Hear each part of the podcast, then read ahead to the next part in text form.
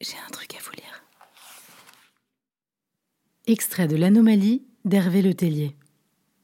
Et pour le reste d'entre nous, Victor Misel, à votre avis, si vous deviez prédire ce qui va maintenant se passer Rien. Pardon? Bah Rien. Rien ne va changer. On se réveillera le matin, on ira travailler parce qu'il faut toujours payer son loyer, on mangera, on boira, on fera l'amour comme avant. On continuera à agir comme si nous étions réels. Nous sommes aveugles à tout ce qui pourrait prouver que nous nous trompons. C'est humain, nous ne sommes pas rationnels.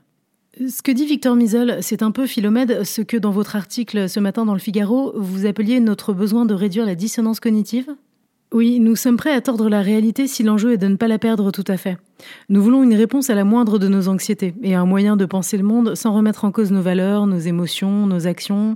Regardez le changement climatique. Nous n'écoutons jamais les scientifiques.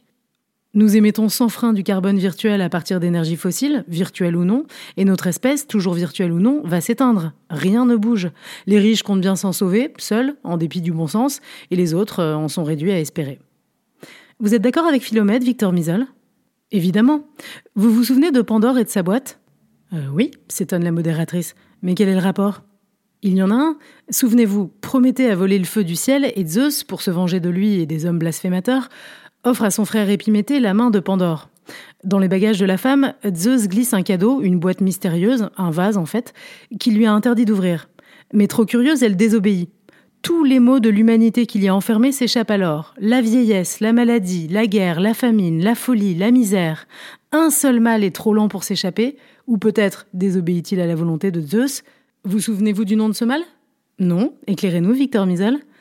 Ce mal, c'est Elpis, l'espérance. C'est le pire de tous les maux. C'est l'espérance qui nous interdit d'agir. C'est l'espérance qui prolonge le malheur des hommes, puisque, n'est-ce pas, contre toute évidence, ça va s'arranger. Ne peut pas être ce qui ne doit pas être. La vraie question que nous devrions chaque fois nous poser est la suivante. En quoi est-ce qu'accepter un point de vue donné m'arrange? Je vois, dit l'animatrice. Et aujourd'hui, Philomède, vous trouvez que c'est ce qui se passe? Que chacun d'entre nous trouve un moyen de s'arranger avec le réel qui nous est offert, c'est cela? Oui, absolument. Euh, puis-je vous rappeler cette phrase de Nietzsche Les vérités sont des illusions dont on a oublié qu'elles le sont. Là, toute la planète est confrontée à une vérité nouvelle qui remet en cause toutes nos illusions. On nous envoie un signe, indubitablement. Hélas, penser prend du temps. La chose ironique, c'est que le fait d'être virtuel donne peut-être plus de devoirs encore vis-à-vis -vis de notre prochain, de notre planète, et collectivement surtout. Pourquoi donc? Parce que, cela a déjà été dit par un mathématicien, ce test ne nous est pas destiné en tant qu'individu. Cette simulation pense l'océan.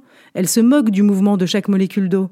C'est de l'espèce humaine tout entière que la simulation attend une réaction. Il n'y aura pas de sauveur suprême. Il faut nous sauver nous-mêmes.